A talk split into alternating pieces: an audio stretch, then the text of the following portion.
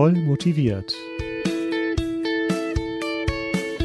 Der Musikpädagogik-Podcast von Schott Music und Christine Thielemann.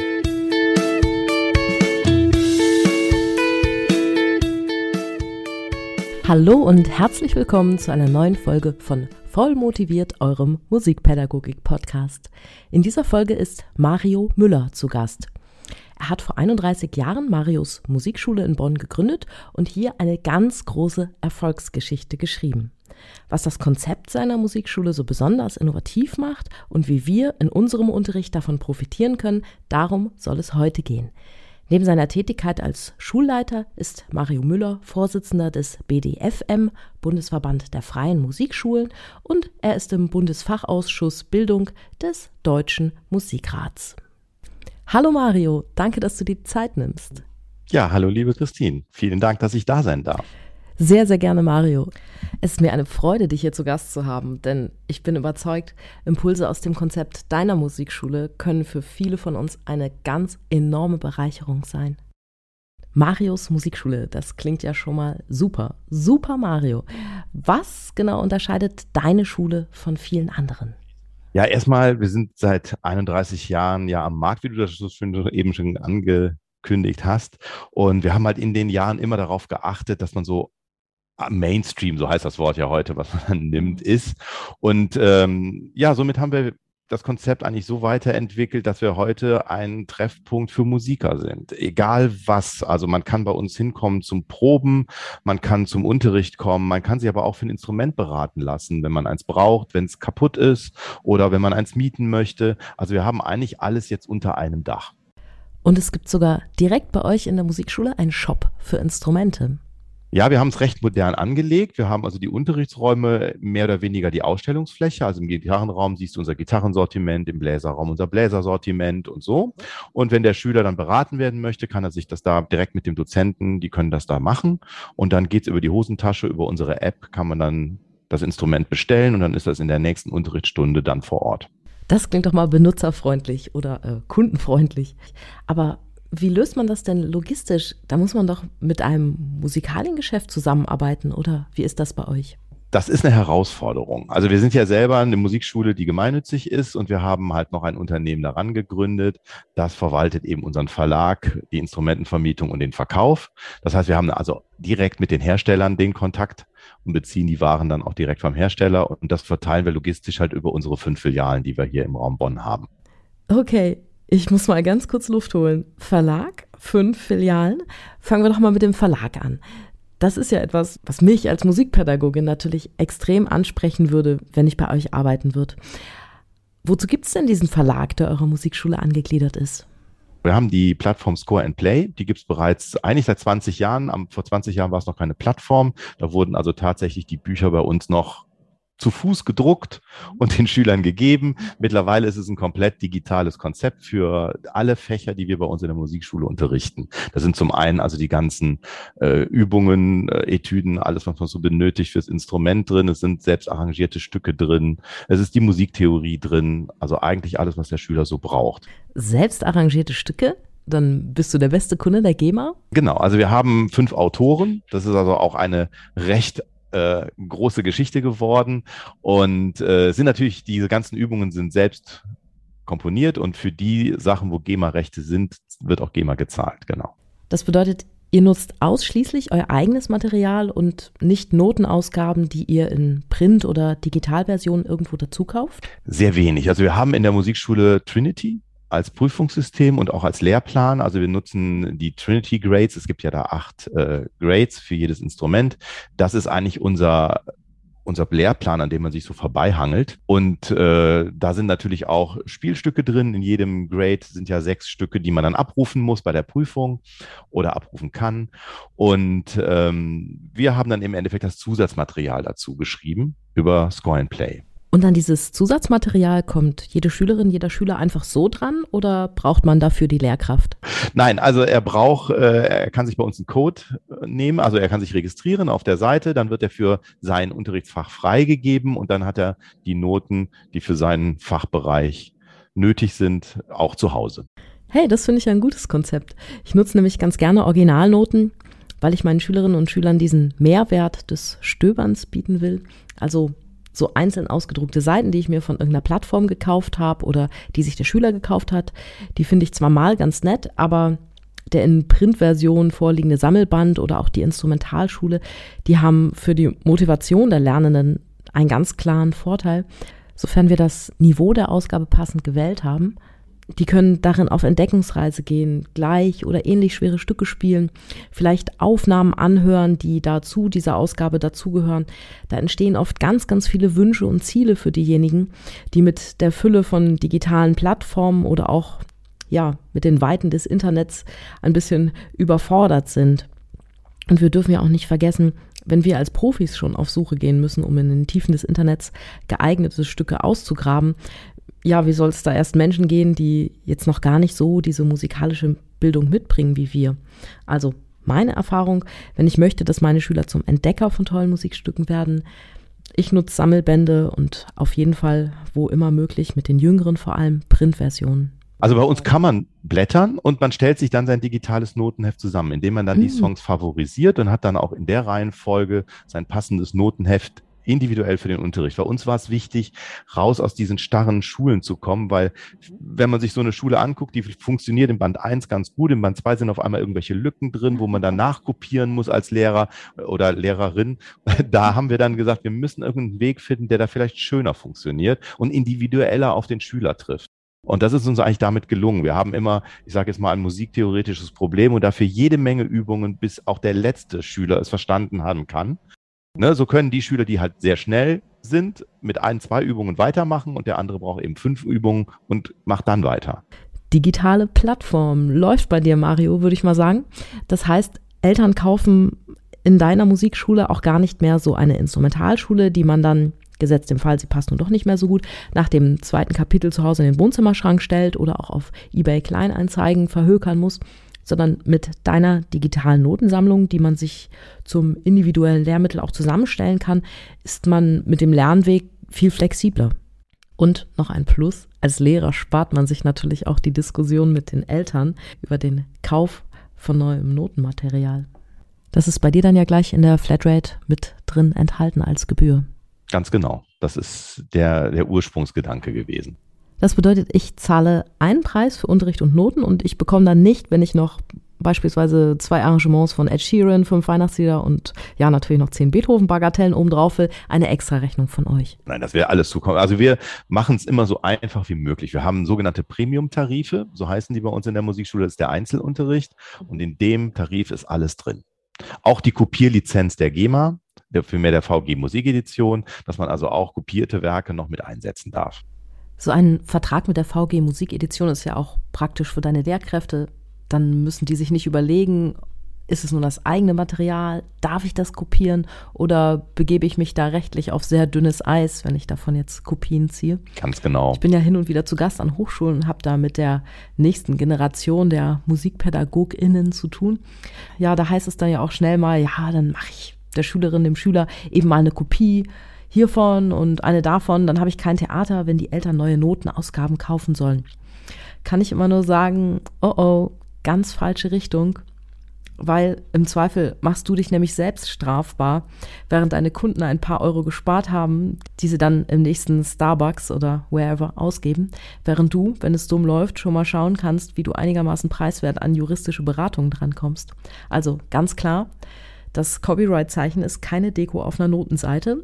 Ein Vertrag mit der VG Musikedition ist eine sehr sinnvolle Überlegung und von dir selbst erstelltes Notenmaterial, Unterrichtsmaterial, frei von den Copyrights anderer, ist ein ganz, ganz toller Bonus, den man Schülerinnen und Schülern zukommen lassen kann, wenn man denn möchte.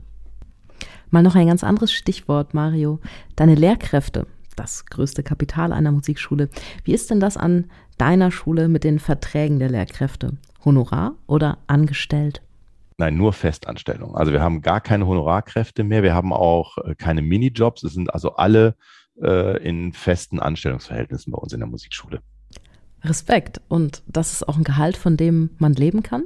Davon lässt sich leben. Also wir haben uns TVD angelehnt. Ne, weil ich glaube, das ist so ein bisschen auch der Standard. Äh, unsere Abrechnung geht ein bisschen anders als über TVED. Aber äh, an sich ähm, kann man da auch gut von leben, wenn man eben jeden Tag in der Musikschule ist. Das Problem, was wir ja in Deutschland eigentlich haben, ist ja gar nicht eigentlich der Stundensatz. Das Problem ist ja die Arbeitszeit, dass man gar nicht so viel Arbeitszeit machen kann in einer Musikschule, wie man ja eigentlich gerne machen würde, weil die Schüler ja äh, vormittags nicht da sind. Es sind ja einfach beschränkte Zeitfenster. Und ähm, da versuchen wir halt auch alles möglich. Wir haben auch Lehrer, die sind und Lehrerinnen, die sind von Montag bis Sonntag, äh, Samstag da, äh, sodass die dann auch ihre Arbeitszeit hinbekommen und dann eben auch ein vernünftiges Einkommen haben. Samstags? Kurze Frage. Welcher Schüler kommt samstags in die Musikschule?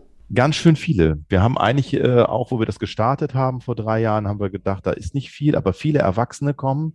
Selbst Kinder kommen gerne, weil der Samstag nicht der Tag ist, wo der Schuldruck noch so ist. Ne, man hat ja in der Woche sind die Hausaufgaben und so. Samstags ist sowieso ein bisschen äh, Slow Motion bei vielen Familien und dann finden die das auch ganz groß, wenn sie dann in die Musikschule kommen können. Also ich bin selber überrascht, dass wir eigentlich in allen fünf Filialen jetzt die Musikschule samstags aufhaben. Sonntags ist eher bei uns dann der Freiraum Freiraum. Das ist dieses Konzept, wo man einfach zum Üben hingeht oder sich mit Leuten trifft oder mit Bands spielt. Das ist dann eigentlich der Sonntag. Aber der Samstag ist schon mittlerweile ein kompletter Unterrichtstag geworden. Klingt gut und ich muss ja gestehen, meine Kinder gehen auch samstags zum Musikunterricht und ich nutze dann immer den Tag, um so richtig schön in aller Ruhe zu arbeiten.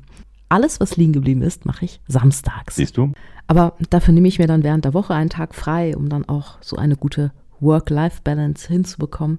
Das finde ich ohnehin einen ganz wichtigen Punkt für uns Kulturschaffende, die wir viel an Abenden und auch an Wochenenden beruflich unterwegs sind, sich auch Zeitfenster zu nehmen, in denen man einmal komplett abschaltet. Und ja, das heißt dann für mich eben auch nicht mal eben die eingegangenen Nachrichten auf dem Handy zu lesen und dann noch schnell nebenbei zu organisieren, dass sich Schüler X ja seinen Unterricht auf einem anderen Tag wünscht und Schülerin Y gerade den Link zu einem YouTube-Clip sucht und Schüler Z in drei Wochen vielleicht auf Klassenfahrt ist. Ich habe mittlerweile noch eine zweite Mobilnummer und ja, die ist ausschließlich privat. Aber wie auch immer man sein persönliches Gleichgewicht zwischen Job und Freizeit findet, wer unterrichtet, der wird wissen, Schülerinnen und Schüler kommen selten vormittags in die Musikschule. Genau die Vormittagsfenster, die sind ja nun mal frei und dann hat man so Arbeitstage mit fünf Stunden.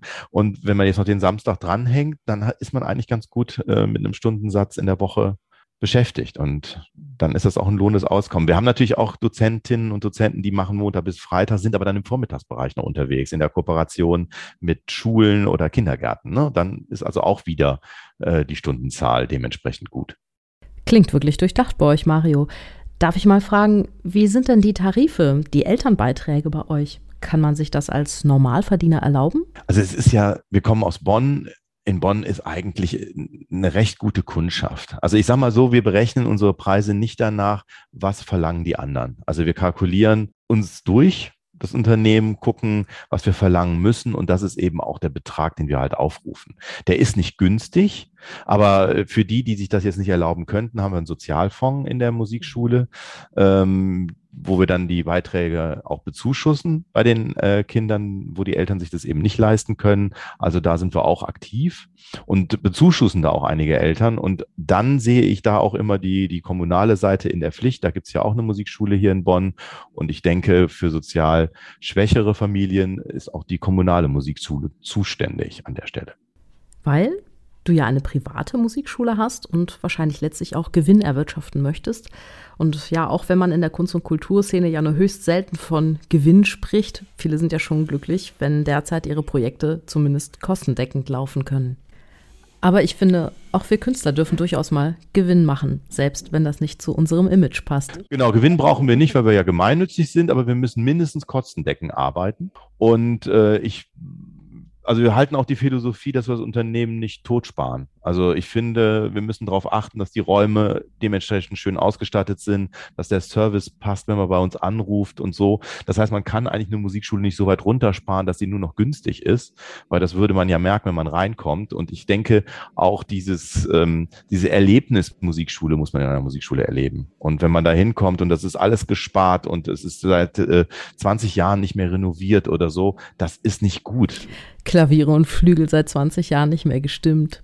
So, ne? Also ich finde, es ist immer wichtig, ich, die Sportbranche macht uns das immer so schön vor. Man geht in so ein Fitnessstudio rein, das ist durchgestylt, das ist sauber, das sind nette Leute und ich finde, das sollten wir als Musikschulen genauso leben.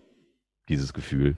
Absolut meine Meinung. Ist bei mir genauso. Heute ist Donnerstag, heute ist mein Unterrichtstag. Und was werde ich machen, nachdem wir hier gepodcastet haben, Mario? Ich werde mein Unterrichtszimmer hier, mein kleines Musikstudio, was ich in den letzten Ferien gerade frisch selbst renoviert habe, noch ein bisschen auf Vordermann bringen, auf Hochglanz. Für mich ist das einfach unglaublich wichtig, dass sich meine Schülerinnen und Schüler nicht nur bei mir als Mensch wohlfühlen, sondern dass sie auch die Räumlichkeiten mögen, in denen sie Unterricht haben und es ja vielleicht sogar inspirierend finden, hier in meinem kleinen Musikstudio zu sein. Und ja, dazu gehört für mich im Minimum ein aufgeräumter Unterrichtsraum, der gut riecht, frisch gelüftet ist und ja, wo nicht an den Wänden noch die Deko der letzten 300 Jahre klebt. Richtig. Also das ist auch so eine Philosophie, die wir machen. Deswegen tun wir uns auch so schwer in Kooperation mit Schulen. Wenn man dann in diese Klassenräume reinkommt, wo dann irgendwo in der Ecke ein Klavier steht, der ganze Klassenraum sieht aus, da möchte man gar nicht drüber nachdenken. Und da soll ich dann einen Unterricht machen in einer schönen Atmosphäre. Das fällt schon schwer. Stimmt genau, ja. Das, das ist es nämlich, Mario. Wir Künstler sind schon empfänglich für eine schöne Atmosphäre. Aber ja, die gibt es leider nicht allerorts zum Nulltarif. Ich habe auch schon jahrelang in schimmeligen Kellerräumen in der hintersten Ecke des Schulgebäudes unterrichtet.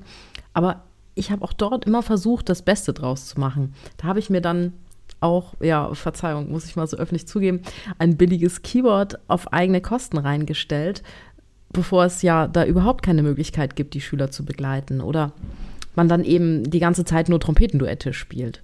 Und dann war eben, sobald das Wetter einigermaßen schön war, Outdoor-Unterricht, also Unterricht im Grünen. Weil, auch wenn diese Schule einen schrecklichen Keller hatte, der Garten war bezaubernd. Er war einsam, grün, schöne große Bäume, ein kleiner Weiher. Klar, das äh, geht nicht immer und das geht auch nicht immer für alle. Wahrscheinlich bekomme ich jetzt auch wieder böse Mails, wenn ich das hier öffentlich sage. Aber es nützt unseren Schülerinnen und Schülern nichts, wenn wir den Blick immer nur auf die Defizite lenken. Wir müssen etwas aus dem machen, was da ist, bei den Räumlichkeiten und bei den Schülern. Aber wenn es Musikschulen oder Räume für uns Künstler gibt, die eben so schön sind, ja, dann sollten wir das auch wertschätzen und versuchen, die auch so zu erhalten. Nicht alle Wände gleich mit irgendwas bekleben und zupflastern, was von unserem Unterrichtsinhalt ablenkt. Schöne Räume, die uns und unseren Schülern die Möglichkeit zum Fokussieren auf die Musik bieten. Das ist echt viel, viel wert. Ich finde gerade schön, dass du das so sagst, weil wir haben die Philosophie bei uns, dass bei uns keine Bilder an der Wand hängen in den Unterrichtsräumen. Also wir hängen keine selbstgemalten Bilder von Schülern auf oder so, gar nichts, weil wir wissen ja auch, wir haben viele Kinder mit ADHS, die sind so schnell abgelenkt und jedes, alles, was da ist, lenkt irgendwie ab. Und auch unsere Noten, die wir im, im Score and Play haben, da gibt's keine Bildchen.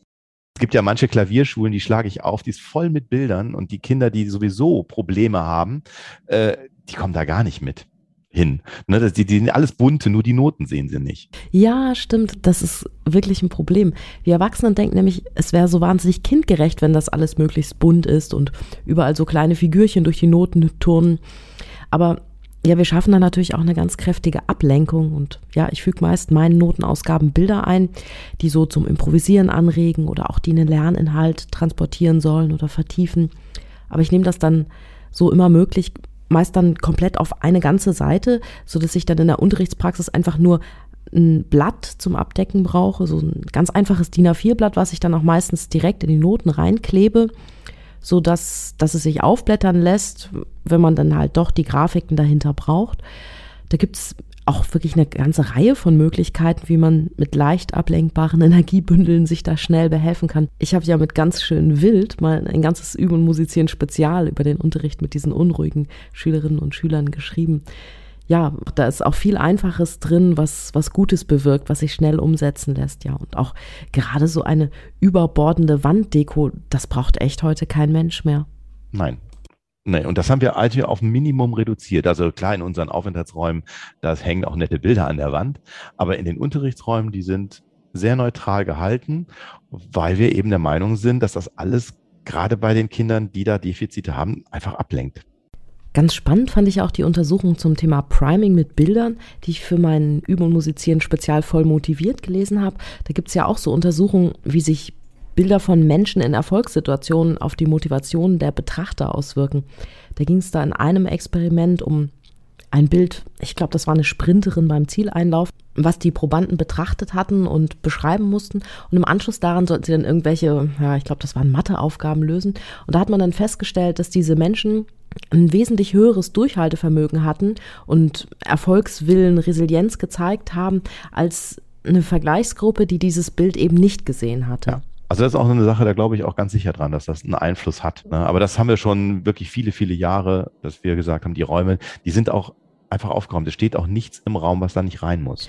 Mhm. Ne? Man kommt ja manchmal in so Unterrichtsräume rein, das sieht ja aus wie das Wohnzimmer, was ausrangiert ist, weil der Schrank ja noch schön ist. Den kann ich ja noch ein bisschen im Unterrichtsraum stehen lassen. Das gibt's bei uns einfach nicht. Also das ist wirklich auf ein Minimum reduziert. Eine schöne Farbe drin, das ist wichtig, auch fürs Copyright Design, damit man sieht, ich bin in der Musikschule. Mhm. Aber ansonsten ist es alles sehr reduziert. Ist es in deinen Unterrichtsräumen alles so grün, wie ich das jetzt bei dir im Hintergrund sehen kann? Nee, die Musikschulfarbe ist ja rot. Rot-Grau. Also in der Musikschule gibt es immer in jedem Raum eine rote Wand und drei graue. Wow, edle Kombi. Ja, bei mir ist alles dunkelblau, wie du hier siehst. Dunkelblau und selbst renoviert. Ja, du wirst jetzt lachen. Blau ist ja eigentlich so meine Farbe. Und wir hatten aber vor sechs Jahren ein neues Logo. Unser altes Logo war auch blau. Und vor sechs Jahren kam die Diskussion, dass man uns mal ein neues Logo gibt. Ah, ach so. Und dann hatte ich auch einen Vorschlag gemacht in blau. Und da gab es aber noch Gegenvorschläge. Und ich bin also komplett überstimmt worden. Und somit hm, haben wir jetzt je. rot-grau. Aber es sieht bestimmt gut aus. Ja.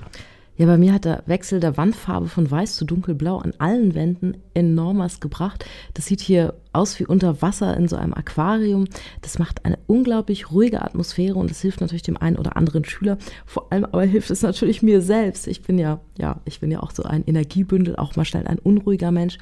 Und ich muss immer ein bisschen auf mich aufpassen, dass ich keine großen Ablenkungen in meinen Alltag einbaue. Und klar, ich brauche auch Abstellfläche und ich will auch Schaubilder an den Wänden haben. Und das habe ich dann so gelöst, dass die Regale und Schaubilder einfach hinter Rollos verschwinden, die ich an die Decke gedübelt habe und ja, wo ich die Rollos dann hochziehen kann, wenn ich die Sachen dahinter brauche.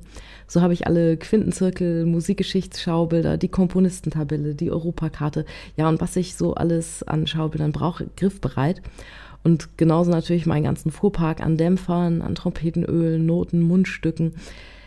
Klar, man hätte das auch mit Vorhängen lösen können, aber ich kann nicht nähen.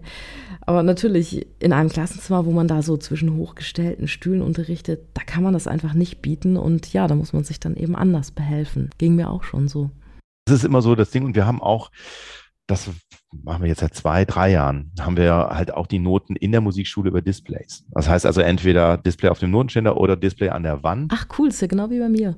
Und das ist natürlich in Klassenräumen auch nicht gegeben. Die meisten Schulen haben, sind noch gar nicht so ausgestattet. Unsere ganzen Dozenten, die haben alle ähm, iPads. Hey, vorbildlich Mario, Schulgeräte und nicht das eigene digitale Device. Und äh, spiegeln das dann direkt auf die Displays. Und wir haben die auch so aufgehängt, dass der Trompeter anständig steht, der Geiger oder die Geigerin anständig stehen kann. Also die Höhe des Displays ist schon so angepasst fürs Instrument, wo wir dann auch gemerkt haben, die Haltung der Schüler wird viel besser, als wenn die über diesen Notenständer kauern, weil die sitzen jetzt auch mal gerade, ah, müssen müssen dann an die, an die Wand gucken.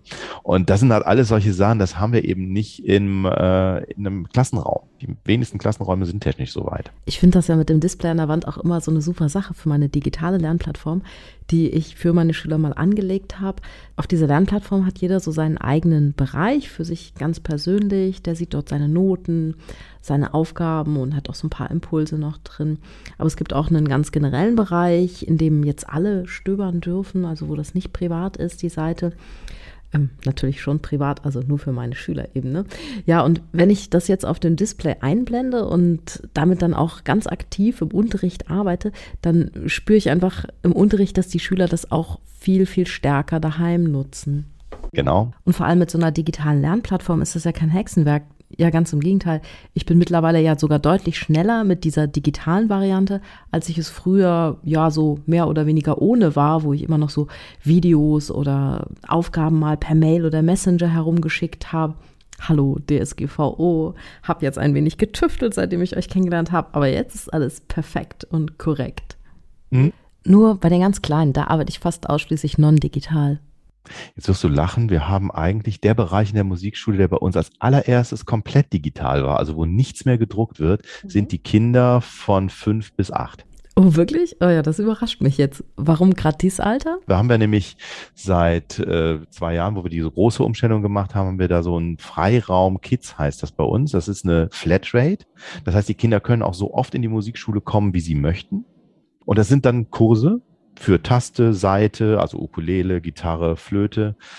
Und in den Kursen arbeiten wir komplett nur noch digital. Also die haben den Zugriff zu Hause über die Eltern. Da stehen auch immer die Hausaufgaben. Die stehen dann auf dieser digitalen Plattform, damit die Eltern wissen, was geübt werden muss. Und im Unterricht und auch zu Hause arbeiten die nur noch digital. Überrascht mich jetzt und ja, finde ich nicht unbedingt ein Muss in diesem Alter. Aber wenn es funktioniert für euch. Aber was macht ihr denn bei Stromausfall? Das ist dumm. Aber dann hast du sowieso bei einer Keyboard-Klasse sowieso ein Problem. oh ja, allerdings. Naja, dann ist halt Gesangsunterricht. Genau, dann macht man eben andere Dinge, die man machen kann im Musikunterricht. Und ich glaube, da gibt es noch ziemlich viel, was man außerhalb der Digitalität machen kann. Stichwort Hausaufgaben auf der digitalen Lernplattform. Wie löst ihr denn das, Mario? Ja, wie gesagt, wir haben bei den Gruppenkursen stehen die Hausaufgaben ganz fest auf der so, okay. äh, Plattform. Bei den anderen ist es tatsächlich so, dass die sich das entweder noch notieren oder sie haben ihr Smartphone, Tablet im Unterrichts dabei, im Unterrichtsraum. Dann klicken wir im Endeffekt die Hausaufgabe an, die wird favorisiert und dann, wenn die nach Hause kommen, haben die diese Stücke direkt ganz oben oder diese Übungen. Und so ganz generell ist diese Lernplattform bei euch dann auch so über eine Webseite geschrieben, so wie ich das bei mir jetzt beispielsweise gelöst habe?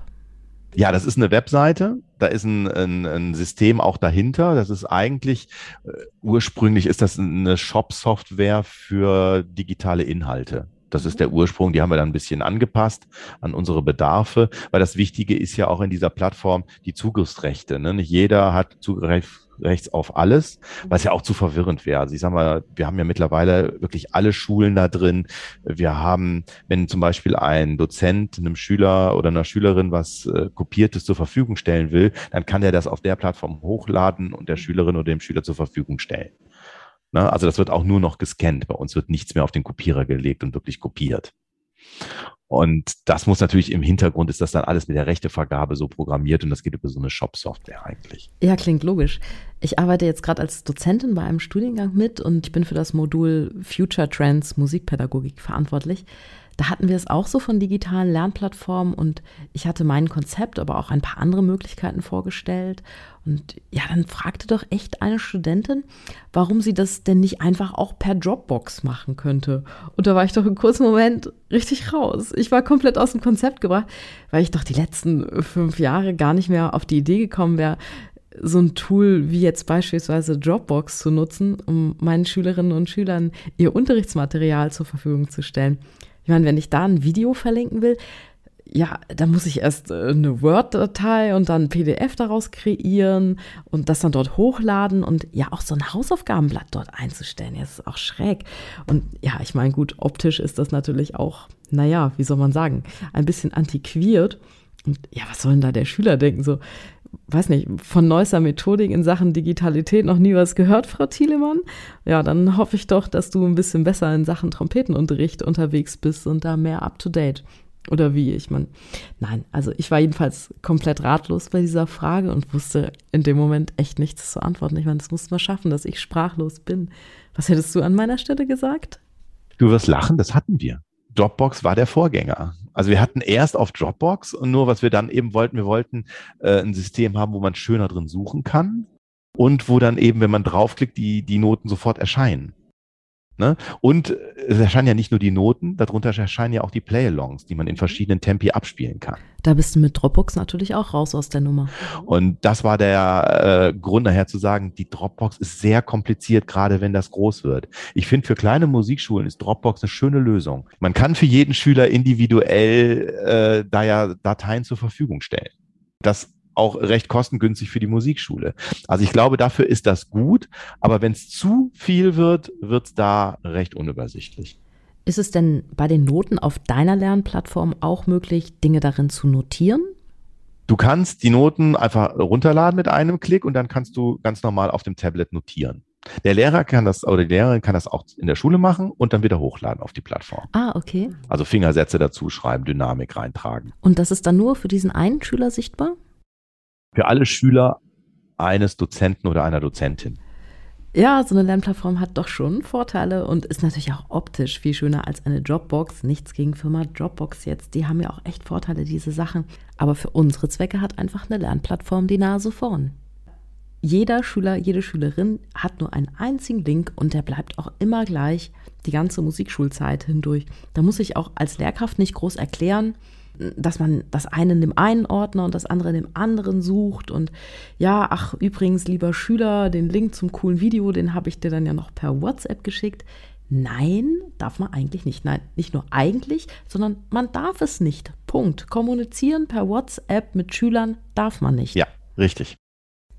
Und dann ist da ja noch ein weiterer Punkt, was ich auch noch ganz toll nutzen kann auf so einer Lernplattform, sind ja Videos, die andere Menschen ins Netz gestellt haben. Also der eine hat vielleicht einen YouTube-Kanal und spricht ganz, ganz toll über Musikgeschichte. Der nächste macht total coole Atem-Mitmach-Videos und wieder ein anderer hat irgendwelche Videos mit Eigenkompositionen, zu denen man hinzuspielen kann. Ja, da muss ich doch als kleine Lehrerin nicht in allen Bereichen glänzen und alles nochmal selbst machen, sondern ich kann ja durchaus tolle Dinge von anderen nutzen, sofern das rechtlich sauber ist ist das ja, man muss das Rad nicht ständig neu erfinden. Das, das sage ich auch immer. Was da ist und was gut ist, das nimmt man einfach und ergänzt es zum eigenen Konzept. Und äh, ich finde es auch immer so wahnsinnig, ich merke das auch immer von Kollegen und Kolleginnen, die dann sich unglaublich viel Arbeit machen. Und ich frage dann auch, warum machst du das? Das gibt's doch schon. Ja, stimmt. Ja, aber dann habe ich es gemacht. Kann man machen, aber ich finde, das muss man nicht unbedingt. Also wenn man im Netz mal äh, sich umschaut, glaube ich, gibt es da sehr, sehr viele schöne Tutorials, gute Sachen. Man muss immer aufpassen, es gibt auch viel Schund, aber äh, gute Sachen, die kann man doch einsetzen. Ja, Stichwort viel Schund ist für mich ja auch das Argument, dass wir MusikpädagogInnen auch die Aufgabe haben, das Internet für unsere Schülerinnen und Schüler vorzufiltern. Richtig. Das ist für mich Unterrichtsvorbereitung, das ist für mich Service und es ist für mich das Argument pro Lernplattform. Richtig. Sonst hat man am Ende nämlich voll motivierte Schüler im Unterricht, die so ein bisschen wunderliche Dynamik spielen, noch dazu irgendwas, was so entfernt an merkwürdige Agogik erinnert, aber eher so in Richtung Temposchwankungen wie auf einer Achterbahn erinnert. Und wenn ich dann mal ganz zart nachfrage, woher die Schülerin der Schüler diese Ideen genommen hat, bekomme ich dann zur Antwort, ja, ich habe da so ein Video gefunden. Aha, Ausgrabung gemacht. Ja, dann lass uns doch mal zusammen schauen, was dort so gespielt wurde oder auch was das für Noten sind, die da gespielt worden sind. Aber das ist ja nicht nur bei den, bei den Noten so, das ist ja auch bei den Instrumenten so. Ne, ich meine, es kommen ja Schüler in die Musikschulen mit Instrumenten. Oh, da, da sagst du was, Mario. Das ist ja ganz gruselig. Probeschüler mit Bausatz für Pappkartonharfe, hat mir neulich eine Freundin erzählt. Darum haben wir da auch gesagt, auch da, finde ich, muss der Pädagoge oder der Pädag die Pädagogin für sorgen, dass die Schüler auch ein vernünftiges Instrument zu Hause haben. Absolut. Das war ja auch im Online-Unterricht für viele Lehrkräfte doch ja eine schöne Überraschung, als sie dann gesehen haben, wie das Schlagzeug eingestellt war, auf dem der Schüler seit Jahren versucht herumzutrommeln. Äh, lieber Schüler, warum schaust du denn eigentlich die ganze Zeit auf den Fußboden? Äh, ja, äh, Gibt es bei dir keinen Notenständer? Ach, so Notenständer, so ein Ding, was ihr in der Musikschule habt? Äh, ja, doch, ganz genau. Ja, aber da ist es wirklich, wie du sagst, da ist es ganz massiv aufgefallen. Ne? Oder der Klavierschüler, der nur ein Keyboard zu Hause hat von 80 Euro oder so.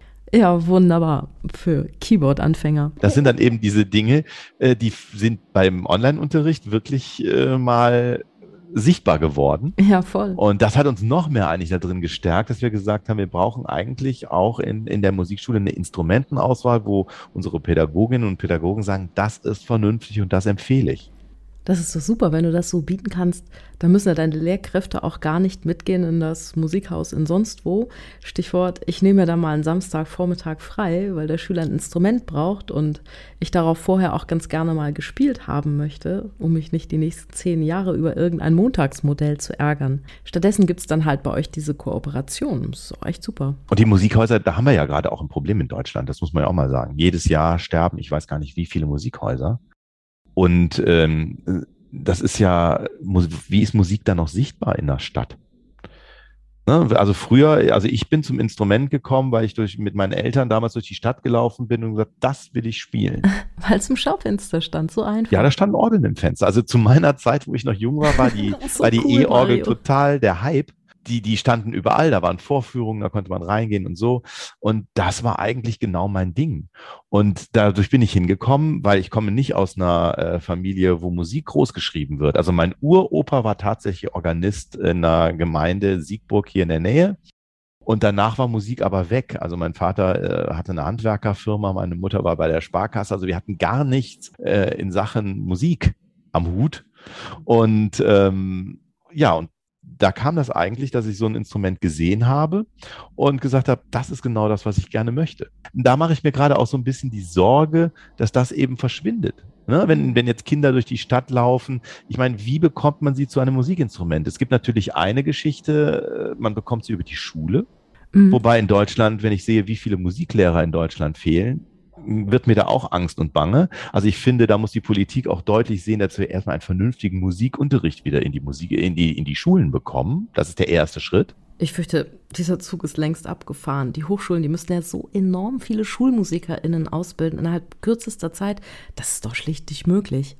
Ich sehe da ja noch eher eine Chance für diejenigen, die seit Jahren fachfremd unterrichten und die sich da wirklich echt schön freigeschwommen haben, irgendeine Form der Nachqualifizierung zu bieten, respektive den Unterricht gleich an die Musikschulen abzugeben. Aber kein Musikunterricht ist keine Lösung. Da könnte man ja auch gleich den Matheunterricht abschaffen wollen. Also da mache ich mir auch die größte Angst. Also ich glaube auch die für die Musikschulbranche ist nicht das Problem, dass wir irgendwann zu wenig Schüler haben. Für die Musikschulbranche ist das Problem, dass wir viel zu wenig Mitarbeiterinnen und Mitarbeiter haben da mache ich mir gerade die große Angst. Und wir müssen halt auch Wege finden, wie wir gute Musiker, die mit Sicherheit rumlaufen ganz, in Deutschland genau. und die genau. auch vielleicht richtig Lust hätten, pädagogisch zu arbeiten, wie bekommen wir die in die Musikschule? Das ist nämlich genau der Punkt. Uns fehlt das Personal. Das Musikstudium sollte im Fach Musikpädagogik so attraktiv sein, dass es eine wirklich ernstzunehmende Alternative zur Orchestermusik ist und ja, dass man auch finanziell wirklich sehr anständig von diesem Beruf leben kann. Denn von leuchtenden Kinderaugen und ja, dem Wissen, ein Kulturgut an die nächste Generation weiterzugeben, vielleicht noch der Aussicht auf einen super kreativen Job allein, lässt sich ja auch keine Familie ernähren und eine stabile Altersvorsorge aufbauen. Mhm. Also ich habe ja da einen Weg oder ich bin einen Weg gegangen, der ja gar nicht üblich ist. Also ich bin ja so ein Quereinsteiger. Ne, ich hatte ja damals, wie gesagt, mein Hauptinstrument E-Orgel ist ja in Deutschland oder war in Deutschland ganz lange kein anerkanntes Instrument. Das heißt, ich konnte gar nicht zu einer Hochschule gehen und sagen, ich möchte gerne E-Orgel studieren. Das war genau äh, E-Orgelunterricht damals.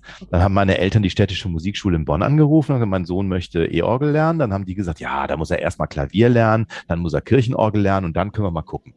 Da hatte ich schon keine Lust mehr. Ich habe nur das Wort Klavier gehört und gedacht, nein, möchte ich nicht. So, und ähm, das war ja schon der, der Einstieg, der bei mir komplizierter ja. war. Und dann ging es darum, mir war schon immer klar, auch als Kind, irgendwie, ich möchte einen Beruf haben, wo ich einem was beibringe. Und, mhm. und Musik ist mein Ding. Und äh, da hatte ich mir gedacht, irgendwann schon ganz früh, du machst irgendwann eine Musikschule auf. So, und jetzt stand ich vor dem Problem, studieren kann ich das jetzt nicht, dann müsste ich ein mhm. Instrument studieren, was ich eigentlich nicht will.